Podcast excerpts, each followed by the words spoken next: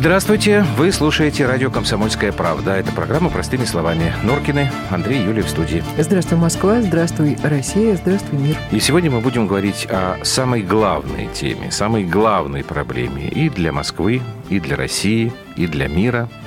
Мы будем говорить о погоде потому что это та тема, которая всегда у всех, во все времена, во всех странах вызывала самый горячий интерес. Ведущий специалист Центра погоды ФОБОС Евгений Тишковец у нас в студии. Евгений, здрасте. Добрый день. Вы этого человека слышали, я думаю, миллиарды раз, но очень короткими такими как бы комментариями. А сейчас у нас есть возможность поговорить чуть-чуть подробнее и посерьезнее. Значит, Евгений, давайте мы начнем с нашей новой мировой знаменитости. Шведская девочка Грета Тунберг, которая выступила а, в Нью-Йорке в рамках Ассамблеи ООН. Значит, оставляем в стороне ее личность, ее там как бы сложную жизнь, ее проблемы со здоровьем. А, вот вы скажите, насколько о серьезных вещах она говорит. Вот то, о чем она сказала, это действительно реально большая проблема. Вы знаете, э, ну, во-первых, на мой взгляд, все-таки э, эта девочка не обладает э, соответствующими знаниями компетенциями, чтобы серьезно говорить и заявлять о таких проблемах, о проблемах изменения климата. Да, она, эта проблема, конечно же, э, существует, но не в том ключе, который пытаются выразить э, так называемые климатические убийцы, которые используют любые а климатические способы. убийцы это кто? Я даже это, не, не это, это, такое. это вот как раз э, те группы финансовые, это отдельные группы того же римского клуба, которые были изначально вообще запускали всю эту тему о глобальном потеплении. Этот миф, который еще середины 70-х запустился и угу. сейчас приобрел просто какие-то уродливые формы. А, ну, это, я бы сказал, что это какая-то уже религия. Так, тут а нам... зачем тогда Погоди. они это делают? Вот они делают, тогда слушайте, тогда нам надо, наверное, объяснить, что такое римский клуб потому что это тоже такая не очень понятная, mm-hmm. существует этот клуб в реальности или нет. Но это как бы такое очередное, очередная ипостась мирового закулисного правительства, которое... Не Ротшильды там... В том, ну, э, можно как, как хочешь числе, их называть. Да, да. Вот, угу. Которые озабочены да, проблемой э, населения. И, собственно, они придумывают различные варианты сокращения населения. Не любят они вот население. правильно ли я вот это сейчас интерпретирую? А, Просто не вы употребили Не, не только, но, скажем так, это гигантская, просто гигантский финансовый поток. В чем заключается идея? В том, чтобы э, скажем так, убить ту или иную промышленность развивающихся стран и на основе э, каких-то альтернативных источников той же энергии, в общем-то, получить себе дополнительные э, выигрыши финансовые для стран, те, которые показывают о том, что они самые озабочены этим глобальным потеплением. Ведь посмотрите, тоже взять Киотский протокол. Э, основные страны, которые его не выполнили, это как раз страны вот западного мира. Это США, угу. это Япония, это Англия, вот, это Южная Корея. Вот. Сейчас они э, поднимают эту новую волну и тут же выходят. Вот, э, то есть получается, что игра, игра с шулерами, они тут же меняют правила игры, что называется, не на берегу, а, вернее, даже на берегу, а не посреди реки. Э, что касается вообще проблемы изменения климата, ну, конечно, она существует. Существует, но я не являюсь сторонником этой теории, вообще апологетом, потому что тот э, так называемый антропогенный фактор, на который все пеняют, что человечество да, является наша цивилизация, в общем-то, основным виновником этого, этих изменений климата.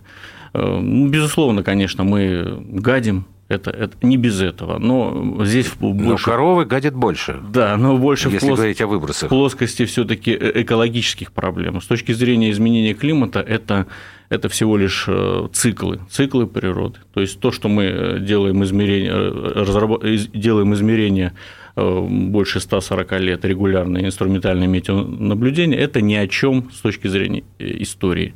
Мы научились с помощью палеоклиматологии восстанавливать климат на несколько тысячелетий. И... А вот вы можете какую-то уже картину нарисовать? Ну, хотя бы вот там, не знаю, тысячи лет. И да. вот эти циклы, они как, э, насколько они часто повторяются, насколько угу. они там отличаются друг от друга. Ну, Потому что, опять же, извините, возвращаясь к выступлению Греты Тунберг, там вот эти вот пресловутые эти полтора градуса, угу. которые, значит, там через 30 лет это будет уже 3 градуса, и все, и мы все умрем, потому что там все растает, ну и так далее. Да. Но э, нужно понимать, что основным климатообразующим фактором является Солнце. А активность Солнца – это, это самый-самый главный источник изменения климата. Примерно каждые 200 лет Солнце меняет, то есть вот эти циклы Меланковича, которые определяют, скажем так, солнечную активность. Ага. Это вот что, то, что сейчас мы переживаем, это примерно ну, то, что было тысячи лет назад. Потом э, похолодание, потом средние века, когда Темза замерзала, в июле в Москве снег выпадал. Вот а это, это времена Бориса. А долго это периоды длились? Ну, вот? как, ну, как правило, это, это вот 200 э, лет сам, сам период, а, и плюс переход какой-то там несколько десятилетий. На сегодняшний день мы э, миновали пик этого глобального потепления. Действительно, температура растет э, последние 100 лет где-то на чуть больше градуса. Но это средний по больнице.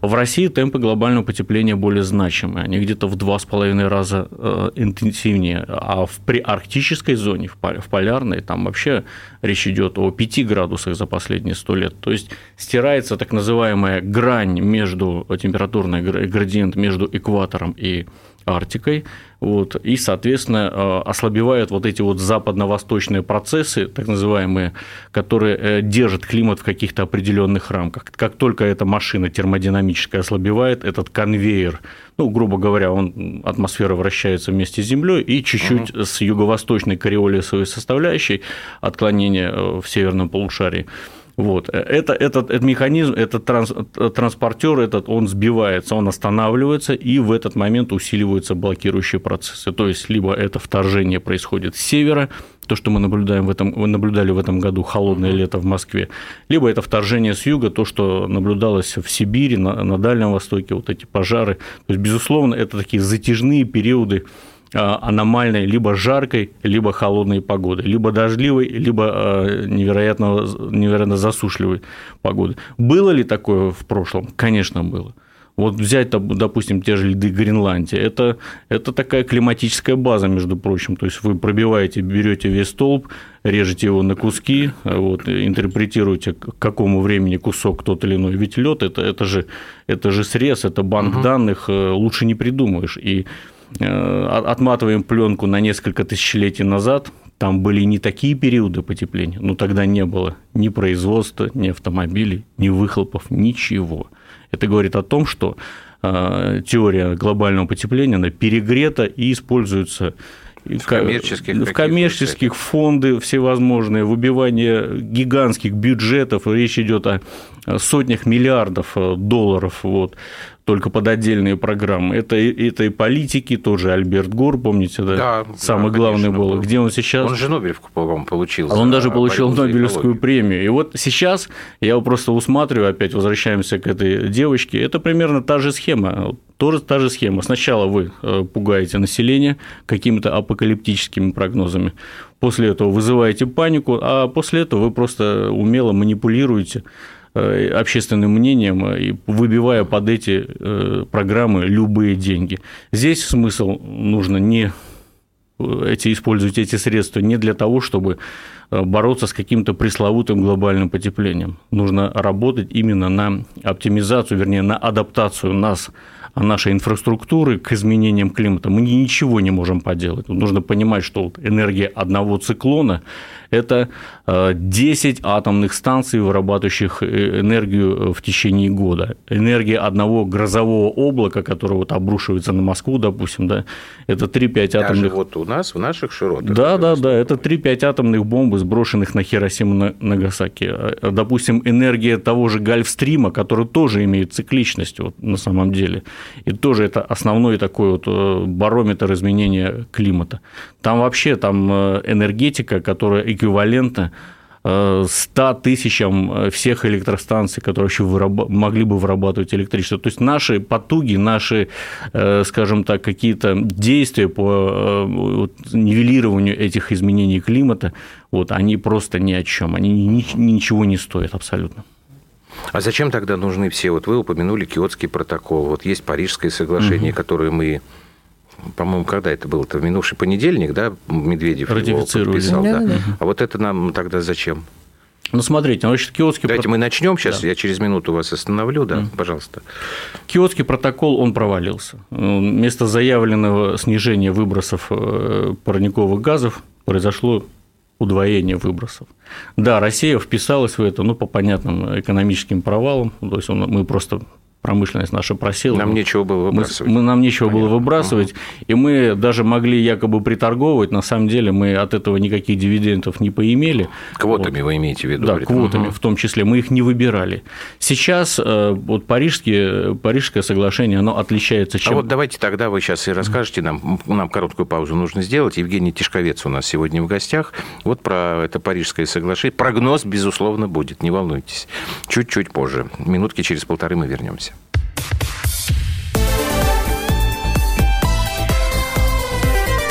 Простыми словами.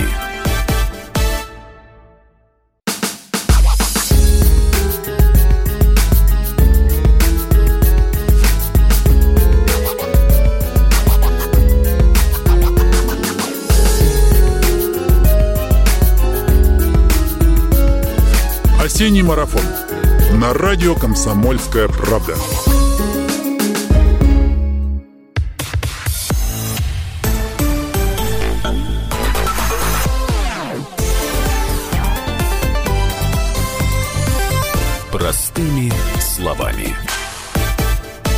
Это программа «Простыми словами». Сегодня у нас в студии ведущий специалист Центра погоды ФОБОС Евгений Тишковец. Вы начали говорить про отличие Парижского соглашения по климату от провалившегося Киотского протокола. Так. И зачем мы его вот это подписали, этот парижский документ? Э, значит, э, ну, я так усматриваю. А, в принципе, по большому счету на нас это не э, накладывает каких-то определенных серьезных ограничений, вот, либо каких-то вот финансовых издержек. В каком смысле? Что я имею в виду? Вот. Э, дело в том, что у нас, у нас все равно существует э, какой-то лимит. У нас, во-первых, леса – это 20% э, всего мира. Они поглощают углекислый газ. Это, это, кстати, не учитывается в общей программе. Второе… Как говорили в советские времена, легкие Легкие, да, легкие да. планеты.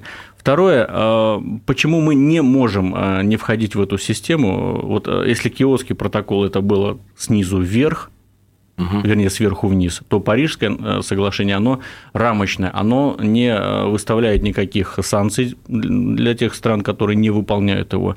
Оно как бы э, направлено изнутри, то есть каждому правительству... Но в нем смысл-то есть какой-то или нет? В нем смысл... Или это за все хорошее против всего плохого? В нем смысл есть, но с точки зрения вот внутренних национальных интересов, то, что я имею в виду, то есть мы, мы должны участвовать только по той причине, что это будет нас стимулировать, подстегивать для того, чтобы мы все-таки разрабатывали какие-то новые технологии ага, все, понял, по, а, по оптимизации ну, сбережения энергии угу. и так далее. То есть не надо, не надо крайности, но все-таки в этом направлении надо работать. Э, энергию надо беречь, меньше сжигать, э, меньше улицу отапливать и так далее, и так далее. Ну, это такое, скорее, разгильдяйство, борьба с разгильдяйством. По, по большому счету, да. Ага. По большому счету, да, но видите, уже Штаты вышли а что ну, такое да. Штаты? Это 30% всех выбросов. Китай тоже непонятно. Это, кстати, история повторяется, вот э, то же самое с киоском. Поэтому я думаю, что сама по себе идея провальная, но то, что мы в этом принимаем участие, мы как бы, во-первых, сохраняем лицо,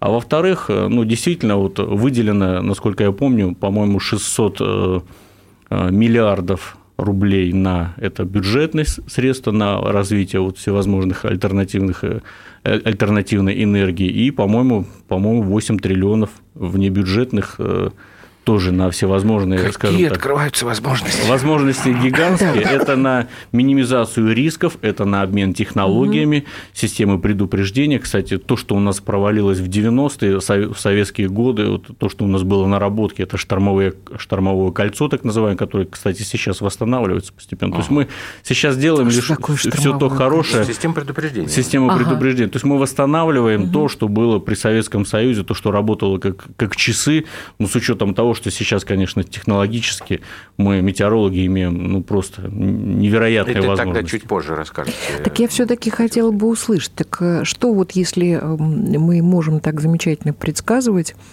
э, что нас ждет? Действительно какая-то глобальная история и нас затопит, и льды растают? Не, Или- Я так понимаю, что наоборот, если мы или- закончили цикл потепления, нас скорее ждет глобальное похолодание. Правильно понимаю? Если А, циклично. Объясните нам. Ну, скажем так, э, сейчас мы э, по инерции еще идем в тренде глобального э, потепления. Так. Пик миновал. Эта история будет еще продолжаться лет 30-50 как минимум. То есть темпы ослабевают. мы с тобой на- старости сможем Вот. погреться. А, И, а, а говорить, что о том, что когда наступит там межледниковье, ледниковье, ну, это, это не при нашем поколении точно. Это ничего нам э, не грозит. Но Все вот это эти... Но оно будет. наступит. Но вот вы оно сказали, что наступит. там Темза замерзала. Да, там. конечно же, оно будет. э, Это, э, э, но это, это, это где-то лет через 100-150, не раньше. Ну, лондонцы вымрут, когда Темза замерзнет, или нет? А вот это уже другая история, так- как мы к этому подготовимся. То есть, вот, допустим, Россия, да, считается, что она, в принципе, вот при очередном таком глобальном изменении климата, которое, опять повторюсь, наступит не завтра, она станет э, своеобразным кли- климатическим Ноевым ковчегом. То есть, э, во-первых, после вот этого мощного глобального потепления все, что южнее 40 широты, ну, просто станет несовместимо с нормальной жизнью, хлынут беженцы, потоки, то есть начнется невероятная миграция. Ну, а у нас, у нас это, это остров, то есть большая часть России, по крайней мере, с точки зрения изменения климата, нам это пойдет на пользу. Там, ну, две трети территории вечной мерзлоты, самая холодная страна в мире. Вот, я думаю, что немного тепла. холоднее, чем Канада? Конечно, холоднее Канады. У Я нас, у нас, считал, кстати, что они там совсем нет, нет, такие. нет, у них, у них два океана с двух сторон, они их поддерживают. У них, у них зимы не такие холодные. Вот. Ну и Москва, собственно говоря, она третья столица по холоду по- после Улан-Батора и Астаны, как, бы это странным ни казалось. Вот так вот голыми руками нас не возьмешь. Ха-ха. Да нет, нас ты вообще никак не возьмешь. Смотрите, опять же, может быть, это паранойя, но не могу не спросить. Потому что я даже помню, по-моему, это было в прошлом, что ли, В году. прошлом году. В Америке был очередной ураган какой-то, и там на полном серьезе люди обсуждали, что это сделал Путин. Потом мы показывали эти кадры, которые выкладывали там в соцсети, показывали по телевизору. Гемгема так. Да, ну практически, да. Э, Значит, э, вот эта туча, и туча Домик сформировалась, летает. погоди ты, в профиле российского президента. Действительно, кстати говоря, было похоже на Путина. Вот. Ну, это как бы случай особый, но тем не менее, э, очень популярны всякие истории о том, что действительно уже существует в реальности некое климатическое оружие. И страны, ну, не то, что применяют его друг против друга, но иногда как-то это пробуют. Вот с вашей экспертной точки зрения, это вот басни или нет? Вообще оно возможно? Потому что вы сказали, что мы никак не можем управлять вот такой энергией, там ураган. Ну, может, маленький ураганчик какой-то можно создать? А, ну, конечно же, оно существует. Я Так. бытность свою... есть Я вообще, подпол- я вообще подполковник оружие запаса. Это мы знаем, да. Существует. И, Климатическое э, оружие существует. Оно существует, оно было разработано еще в середине прошлого века, и СССР был впереди планеты всей. Вот, значит, э, ну, что оно подразумевает? На сегодняшний день, конечно, мы, мы все это забросили. Американцы продолжают, мало того, что они украли у нас очень много этих технологий, в 90-е, в лихие, они продолжают э, это, эти программы, это самые закрытые программы Министерства э, обороны по перспективным технологиям, вооружениям и так далее. Вот. И они периодически этим балуются. Ну, приведу элементарный пример. Югославия. Когда начались бомбардировки э, союзнической э, авиации НАТО, значит, стояла пасмурная сырая погода с низкой облачностью, с дождями, которая э, абсолютно э, убивает эффективность наведения высокоточных ракет практически до нуля. Помните, китайское посольство Да-да-да. и так далее, и так далее. Потом, Теле- телестудия. потом над Европой вдруг неожиданно на два месяца встал блокирующий антициклон, чего в принципе не может быть. Обычно они живут 5-7 дней. Потом идет смена на циклон, и, в общем, такая вот, вот такая карусель постоянно происходит. И два месяца стояла идеальная погода. На языке летчиков эта погода миллион на миллион. То есть ясное небо, стреляй, используй любой тип оружия, инфракрасные, телевизионные, радиолокационные головки наведения, и все. Каждая ракета – это цель, каждая ракета – цель. Они отработали успешно. проводили анализ, ну ни под какие модели такое, такое, такое развитие сценария атмосферы над э, Старым Светом не предполагалось. Под естественные модели. Да, под естественные. Так. Вот. Э, и, на мой взгляд, э, хотя оружие это было запрещено еще в 70-х годах прошлого а века. что это, как это? Потому что, ну, мы вот знаем, там разгоняют облака. Ну, это, видимо, химические какие-то. А, ну, разгон облаков – это… Ну, сам... это разовая история, там, на да, ну, это, самый, это самый примитивный, скажем так, ну, если можно сказать, метод используемый используемое климатическое оружие. Вообще смысл такой – это э, высокочастотные станции, там их по 300, по 400 штук в том же, на той же Аляске, в Тромсе в Норвегии. У нас это было в Нижегородской области, вот э, система антенн.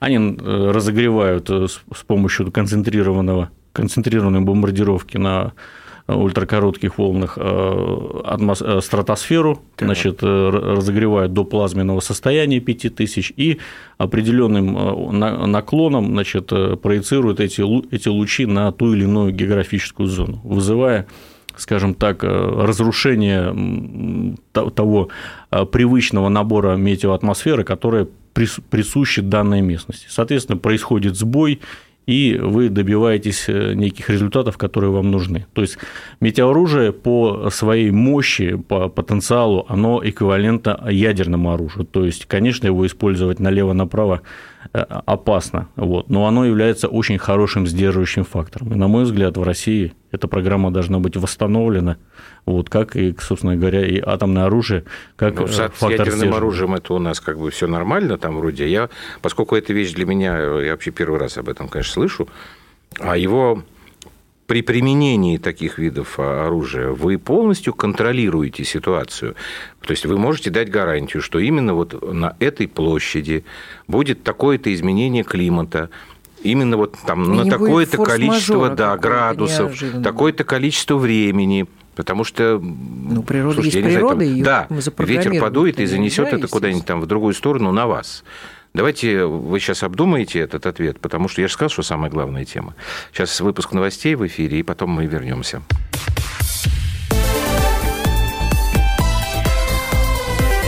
Простыми словами.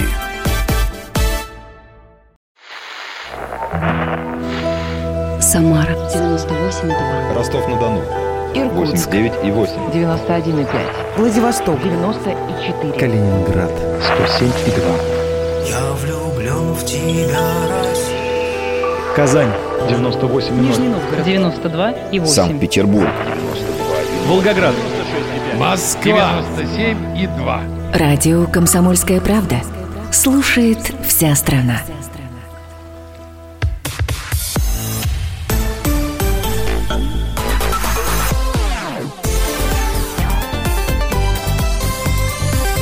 Простыми словами.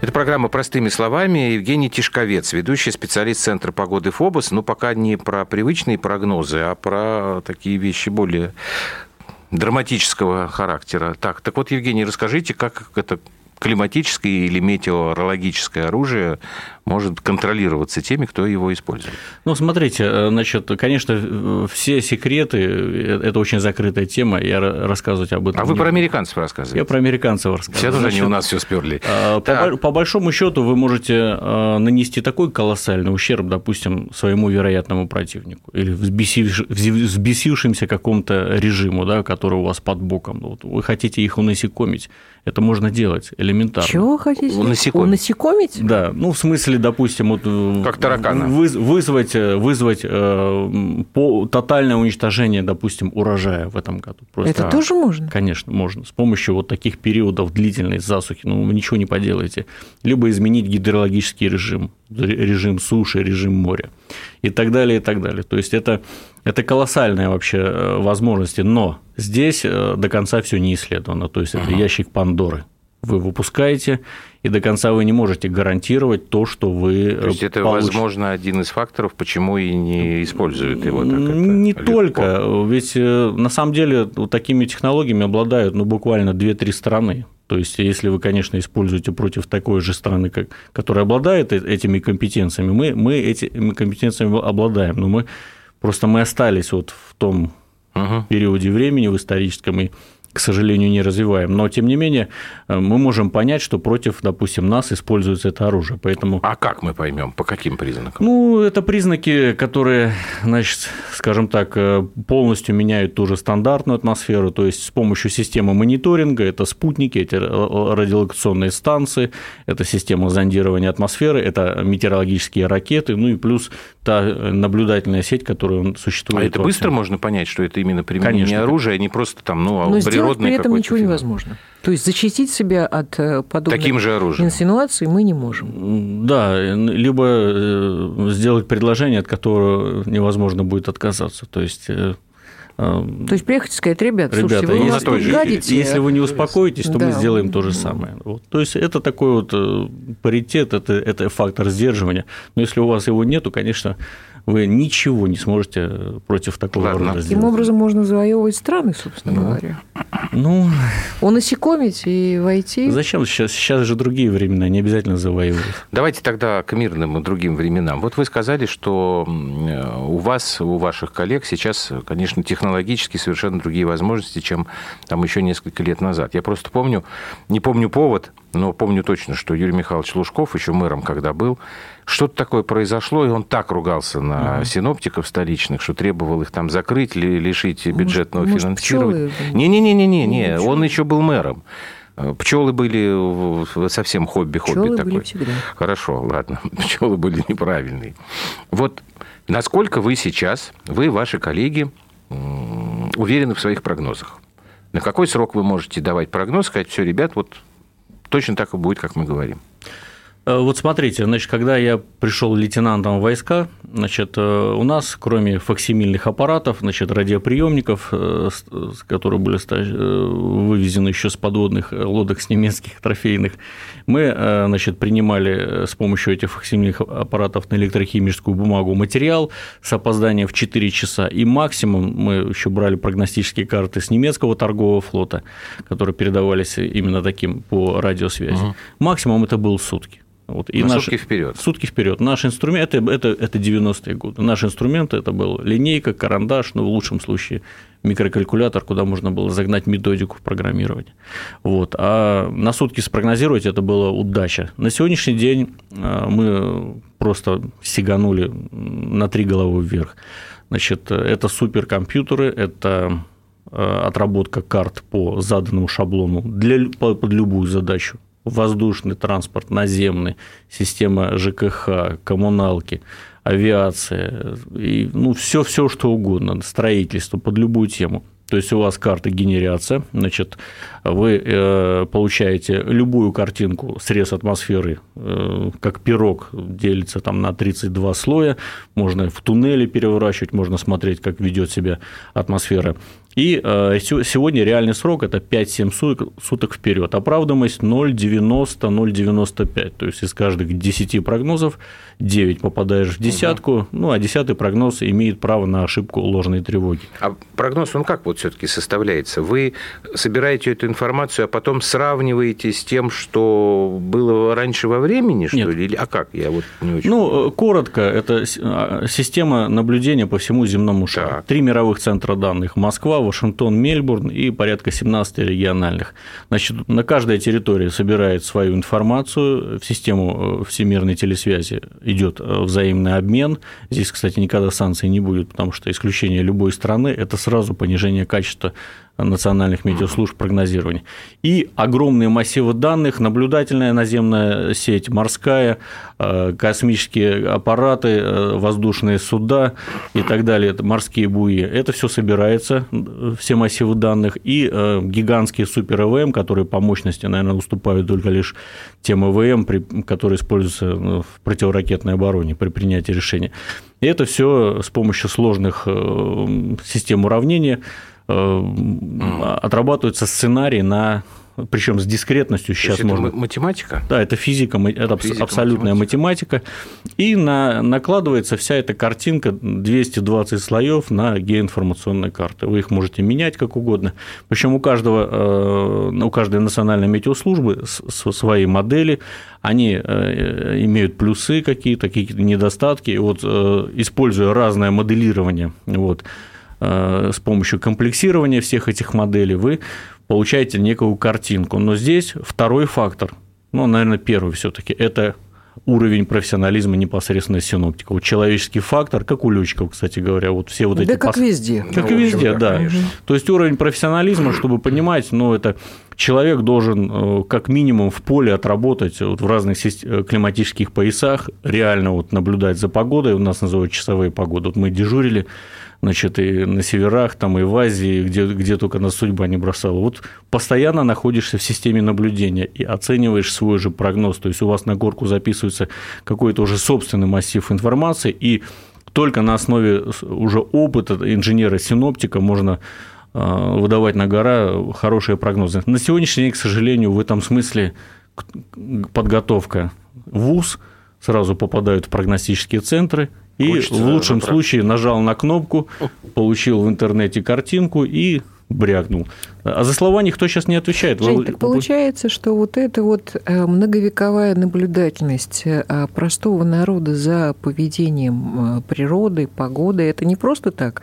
Просто современные молодые люди говорят, да, что вы там по дедушкиным каким-то там вот на покров ну, снега ну, выпал там или что. Анекдот прекрасный Так это значит есть. не просто так, это действительно оправдано, когда люди наблюдали много лет за погодой и понимали, Юлька, что зачем идет. Подожди, дай я расскажу, это знаменитый анекдот анекдот. Пришли чукчи к шаману и говорят, какая будет зима. А он что-то плохо себя чувствовал, вот, говорит, холодная, чтобы они отстали от него.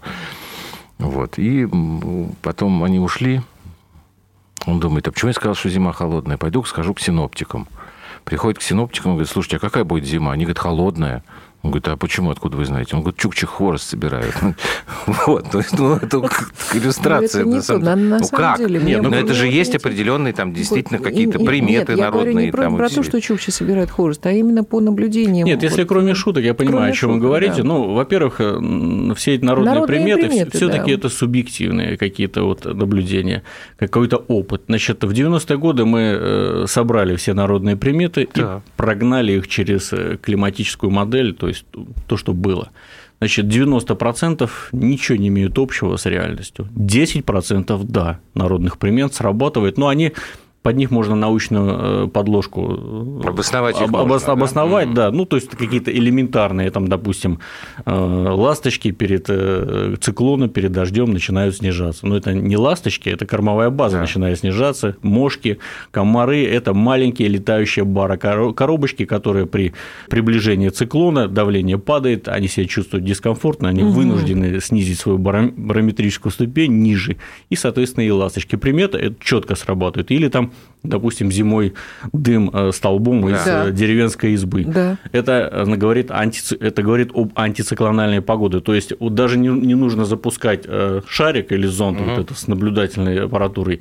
Все и так становится ясно, потому что говорит о том, что атмосфера стратифицирована, она застыла, это значит антициклон, малооблачная погода и очень холодно. Как правило, это, это происходит при вот, сибирских антициклонах. Хорошо, но если бы все было так просто, тогда не было бы всяких проблем. Сейчас еще раз прервемся ненадолго, и в заключительной части давайте вот прям совсем, совсем в наши дни и в наши места родные российские переберемся и попросим тогда Евгения тоже как-то какой-то прогноз нам а, сообщить на ближайшее время.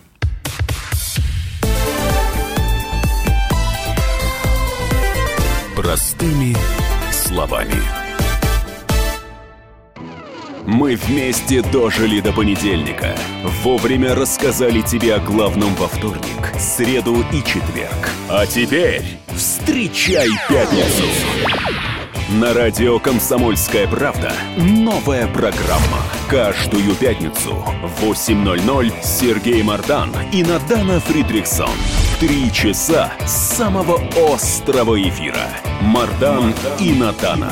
В программе «Опять пятница». Взболтай и можешь смешивать.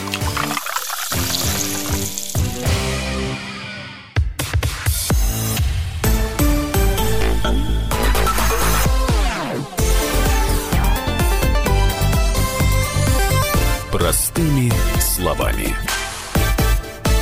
Евгений Тишковец, ведущий специалист Центра погоды ФОБУС у нас сегодня в гостях. Вот если говорить про чуть более долгосрочный прогноз, вот в этом году москвичи замерзли, дуба дали вот просто реально. А что, вы не знали, что будет такой холодный сентябрь, и не могли сообщить э, Сергею Семеновичу и московским властям, что будет такой холодный сентябрь, что надо отопление пораньше Или, включить? Или их не, они вас не спрашивают? оружие. Да. Нет, но у них свои... э, норма- Я понимаю, но вы свои- знали, что будет такой холодный конец сентября? Конечно, знали. Но у них свои нормативы. Они, вы- У них там надо, да, них- что-то там у них- сколько-то дней. У них не гибкая система, но вроде они собираются это изменить, и более это самое дифференцировано. Ну, смотрите, вот э, вы удивитесь, но прошедшее лето в Москве было на 0,1 градус выше нормы. Да ладно. Да, средняя по больнице. Вот и с дефицитом осадков где-то нам не хватило 15-20%. Но а, что произошло? Июнь, зной, жара, рекорды Да. тепла. Да. Июль провалился. Дождей, кстати, не было много. Они просто были затяжными, но количество дождей немного. Холод на минус 4 градуса мы опустились вниз. Август то же самое продолжил эста- эстафету. В конце мы начали выбираться из этой э, холодной э, ямы, из этого арктического мешка вверх. И в итоге вроде бы выровняли всю картину, но э, средняя по больнице – это 0 плюс 0,1. Но это подтверждает как раз тот факт, что климат нервничает. Э, В чем это заключается? Мы все реже и реже наблюдаем некие среднестатистические параметры того или иного региона по климату. Нас вот будет бросать э, и бросает вот то из холода в жару, то из зноя в какие-то бешеные просто ливни, то есть э, вот эта вот нервозность, вот эта резкость изменения погоды, она, э, к сожалению, присуща на сегодняшний день и будет нас преследовать вот в ближайшее э, время. в А среду... в ближайшее на- время это сколько? А вот сейчас, вот смотри. Лет 10, 20, 30. Ну, это сложно сказать. Всю я, всю я- я дорогу, совсем наверное, хочу про пока. ближайшее время. Вот в эту среду ваш коллега, научный руководитель гидромедцентра Роман Вильфанд э, давал прогноз, сказал, что с октября по март, то есть вот как бы полгода, будет очень много, вот то, что называется там температурных аномалий. Где-то там, я это не слышал, только ты сказал, в Крыму там будут какие-то аномальные холода, да, Ну он да, говорил? что на юге будет Вот. достаточно А холодно, в Москве обещают чуть зима. ли не 20 градусов тепла в октябре. Вот И так- Зима будет теплая. Да, про зиму я тоже слышал. Вот Может, такой не прогноз, он насколько может быть точным? Ну, давайте немножко вернемся. Помните, что весной э, отрабатывал гидромедцентр? Он говорил, что лето будет норма и чуть теплее. Формально он оказался прав. Ну. А по существу полное безобразие. Значит, нужно понимать, что вот эти долгие прогнозы, э, у них оправдываемость 60%. Но вы же не будете, значит, не понесете в банк деньги под 60% гарантии. Да? Все равно 40 всегда это, это какая-то вот э, ошибка ложной тревоги. И, соответственно, нужно э, правильно воспринимать эту информацию. То есть э, у нас существуют методики долгосрочного прогнозирования. Я, и вы... извините, я опять вспомнил анекдот. Да. Приходят наши синоптики к Иосифу Виссарионовичу Сталину и говорят, Иосиф Виссарионович, мы добились больших успехов, наши прогнозы точно на 60% сбиваются. Ну, он как берет свою трубку и говорит, а товарищи синоптики, значит, а почему вот та... А, не, на 40%, на 40% сбивается. Это давно было. Говорит, а почему, говорит, у вас 60% тогда неточный? Вы не пробовали делать ваш прогноз наоборот? Кстати, кстати говоря, э, Сталин-то был метеорологом, вы знаете об этом? Нет. Это самый один из самых величайших вождей всех времен народов, который был конкретно метеорологом. На Тифлисской метеостанции он работал полтора года. Почему Значит, не э, да, до сих пор остались дневники погоды, которые он заполнял. Ну, а потом началась эта первая ре- русская революция и так далее, и пошло и поехало. М, Это был интересно, вот профессиональный Ну метеоролог. так вернемся к прогнозам вот этим долгосрочным. Значит, э, 60%. Значит, что говорят прогнозы э, на сегодняшний день наши? Значит, ну, мы пережили вот эту неделю холода, нас бросило вперед календаря на целый месяц, это октябрьские показатели где-то последней декады. Вот. э, Это Мы сейчас о Москве говорим, вы, пожалуйста, Да. дорогие Ну, друзья, в не принципе, обижайтесь, кто о не в центра- Москве да, живет. в принципе, ну, о центральной России, о большей части европейской России. Мы все в холоде, в холоде прям вот гигантский мешок арктический, это яма просто холода. Сейчас э, буквально в ближайший день-два, ну, я думаю, к выходным воздушная струя развернется с ультраполярной на устойчивый западно-восточный перенос, это значит, что к нам пойдет атлантический воздух, погода медленно-медленно будет э, улучшаться, температурный фон вернется в рамки климатической нормы, но в цифрах это примерно ночами плюс э, 5-10, 4-9 днем можно рассчитывать на плюс 9-14, и вот отдельные всплески в начале октября э, показывают, что будет где-то, может быть, даже и 13-18 18, 20 – это слишком оптимистично. Что касается на дальнюю перспективу, опять, что говорят наши модели? Ну, вот на мой взгляд, в этом году зима будет поздняя.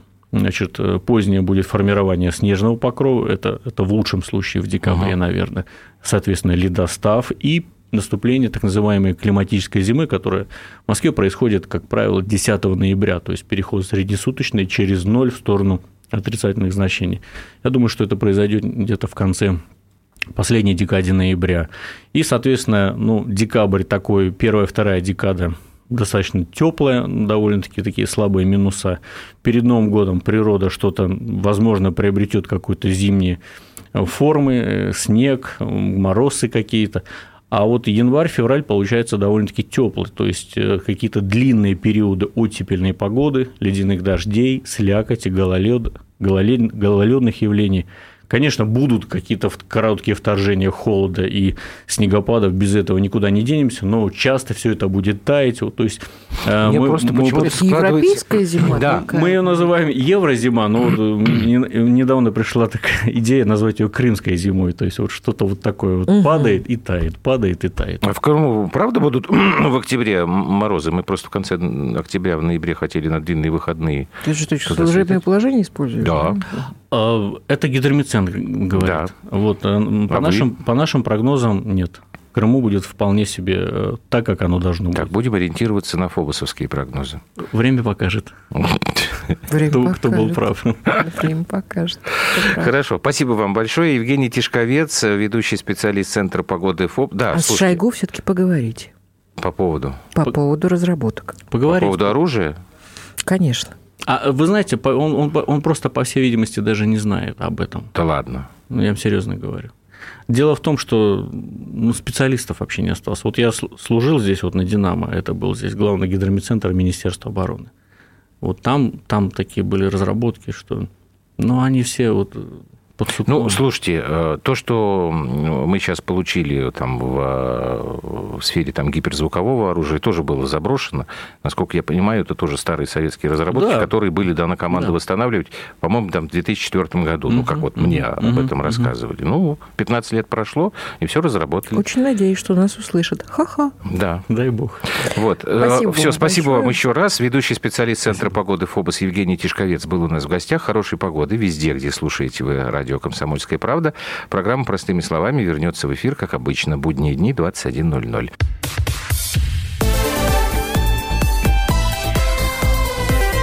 Простыми словами. Накал страстей на радио «Комсомольская правда». Кто прав? И главное, кто виноват? Все губернаторы и мэры сидят у телевизора с э, блокнотиком, не дай бог, кто-то что-то сейчас Путину задаст какой-то Врачей вопрос. нет? Нет. Педагогов нет? Нет. Мы тут революционную ситуацию себе закладываем. Жги глаголом этих мразей. Извините, у нас каждую неделю какие-нибудь там задержания и посадки. Андрей и Юлия Норкины. По будням в 9 вечера в программе «Простыми словами». Не могу ответить на этот вопрос.